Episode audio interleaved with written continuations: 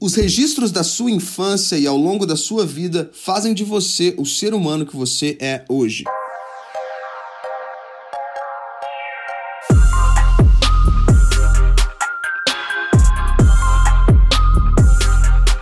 Olá seja muito bem-vindo ao episódio 002 de Mindset. Eu sou o Felipe Santos, líder e fundador do Kingdom Movement e de agora em diante também o apresentador desse programa que já enche o nosso coração de alegria. Eu pessoalmente fiquei muito feliz com todos os feedbacks que nós recebemos na semana passada e a você o nosso muito obrigado por fazer parte disso conosco. Fica aqui o meu convite para você se conectar a nós em nossas redes sociais, KingdomMVT e também no meu Instagram pessoal, FelipeSantosMR. E você que ainda não se inscreveu nesse podcast, aperta esse botão agora mesmo para que você seja alertado semana após semana a cada lançamento. E para você que está chegando agora, fica aqui o meu resuminho daquilo que nós vimos na semana passada, no episódio 001. Nós vimos que para alcançar plenitude é necessário experimentar uma mudança de mindset, ou seja, sem uma mudança de mentalidade é impossível experimentar plenitude. E eu sei que o seu desejo é experimentar plenitude em todas as áreas da sua vida, sim ou não? E é por isso que semana após semana nós conversaremos sobre assuntos distintos que merecem a nossa atenção. E já dando uma introdução na nossa reflexão de hoje nesse podcast, é meu papel ser totalmente vulnerável com você e serei semana após semana. E sendo vulnerável nesse momento, eu preciso te contar que antes mesmo que esse programa se tornasse um projeto, uma ideia, eu pessoalmente tive que passar por uma mudança de mindset a nível profundo. À medida que eu estudava psicanálise e caminhava pela jornada do autoconhecimento, muita coisa precisou mudar dentro de mim, dentro do meu casamento e se estendeu a todos nós do Kingdom Movement. E antes mesmo de trabalharmos temas que vão gerar essa mudança profunda que todos nós precisamos, nós precisamos entender o que fez com que o nosso mindset fosse o que é hoje. Você já parou para pensar? Por que é que você pensa da forma que pensa? Por que é que você busca as coisas que você tem buscado? Perguntas necessárias para nossa reflexão nesse dia e a resposta para tudo isso está no nosso inconsciente. Eu não sei se você já teve acesso a estudos que falam sobre o inconsciente ou já teve acesso a leituras mais profundas, mas há décadas o inconsciente é foco de discussões a respeito da sua formação e conteúdo. Neurologista judeu austríaco Sigmund Freud, considerado o pai da psicanálise, é tido como pioneiro nessa área e basicamente para Freud, de início, o inconsciente se tratava da parte mais extensa da mente, onde estariam escondidos todos aqueles conteúdos reprimidos tanto pelo pré-consciente e pelo consciente. Em suma, Segundo a psicanálise de Freud, o inconsciente refere-se aos processos dinâmicos que atuam sobre o comportamento humano sem que atinjam a consciência. Eu vou te dar essa informação mais uma vez para que ela entre dentro da sua cabeça de uma vez por todas.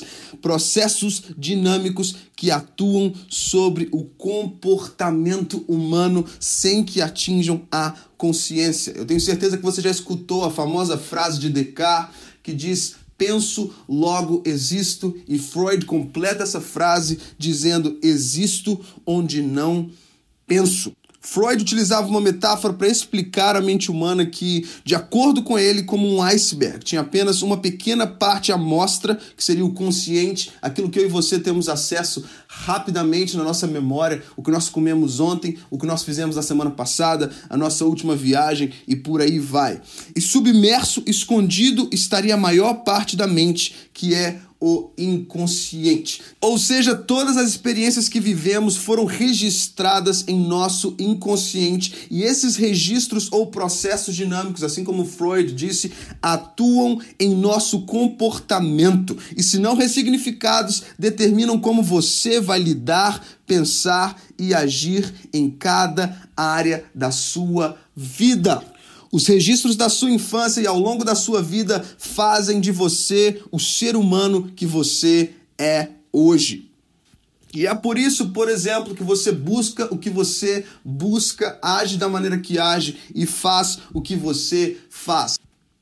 É por causa da existência do inconsciente que Paulo diz: o bem que eu quero fazer, esse eu não faço, e o mal que eu quero fazer, esse eu faço. Eu consigo te dar exemplos aqui por mais de uma hora. É por causa do seu inconsciente, por exemplo, que você tem as expectativas que você tem em relação ao outro, em relação ao seu cônjuge, talvez. É por causa disso que você se relaciona com as pessoas, da maneira que você se relaciona. É por causa disso que você lida com dinheiro, da forma que você lida. Em alguns casos, gastando demais, em alguns outros casos, gastando de menos. É por causa do inconsciente que nós lidamos como seres humanos com as nossas compulsões, vícios e por aí vai. É por causa disso que você espera que o seu pastor carregue as suas lutas e problemas, e é também por causa disso que você se frustra todas as vezes que ele não dá conta.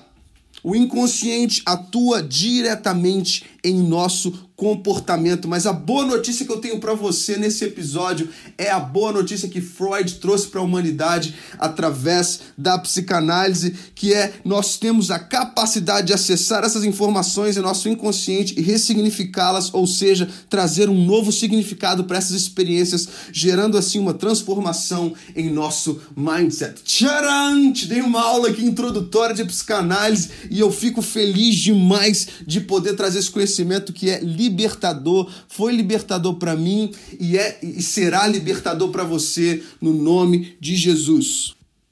E já caminhando para o fim desse programa de hoje, eu gostaria muito de compartilhar contigo uma história que eu tive acesso recentemente, que retrata bastante esse nosso bate-papo. É um retrato do nosso bate-papo aqui sobre o inconsciente. Essa história é sobre uma enfermeira americana que tinha rendimentos altíssimos a nível financeiro em sua carreira, mas ela sempre gastava tudo.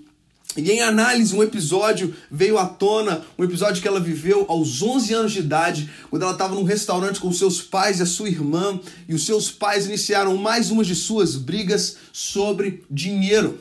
Ela viu seu pai ficar em pé, esbravejando ali naquele restaurante, e de pé ele gritava, esmurrava a mesa com o um punho, quando de repente ele ficou vermelho, depois azul e caiu no chão, vítima de um ataque cardíaco. Essa jovem fazia parte da equipe de natação da escola e por isso tinha feito um treinamento de ressuscitação cardiopulmonar, tentou de tudo, mas nada adiantou e o pai morreu nos seus braços. Desse dia em diante, sua mente passou a associar dinheiro à dor e não admirava que na vida adulta ela tenha passado a se livrar inconscientemente de todo o dinheiro que ganhava na tentativa de dar um fim à sua dor. Algo que também me chama atenção nessa história é o fato de ela ter se tornado enfermeira. Por quê? Por que, ela perseguiu essa carreira na área da saúde? Talvez ainda estivesse tentando salvar o pai que anos atrás morreu nos seus braços por, na visão dela, ela não ter dado conta. Quais registros têm feito você agir como age e a buscar o que você tem buscado? Essas reflexões são essenciais para o nosso crescimento, essenciais para que eu e você continuemos a romper dia após dia em direção à boa, perfeita e agradável vontade do Pai, como a gente viu no episódio número 1. Por que você age da maneira que você age? Será que a carreira que você tem perseguido, a carreira que você tem almejado crescer, é sim o seu sonho ou um reflexo, um episódio e o seu inconsciente tem atuado no seu comportamento nessa área? Reflexões necessárias para o seu crescimento e o meu desejo e oração é para ao terminar esse episódio você possa começar esse processo de autoanálise na sua vida e eu tenho certeza que o impacto será grandioso. Amém? Que Deus te abençoe poderosamente. Nos vemos na semana que vem. I'm out. Peace.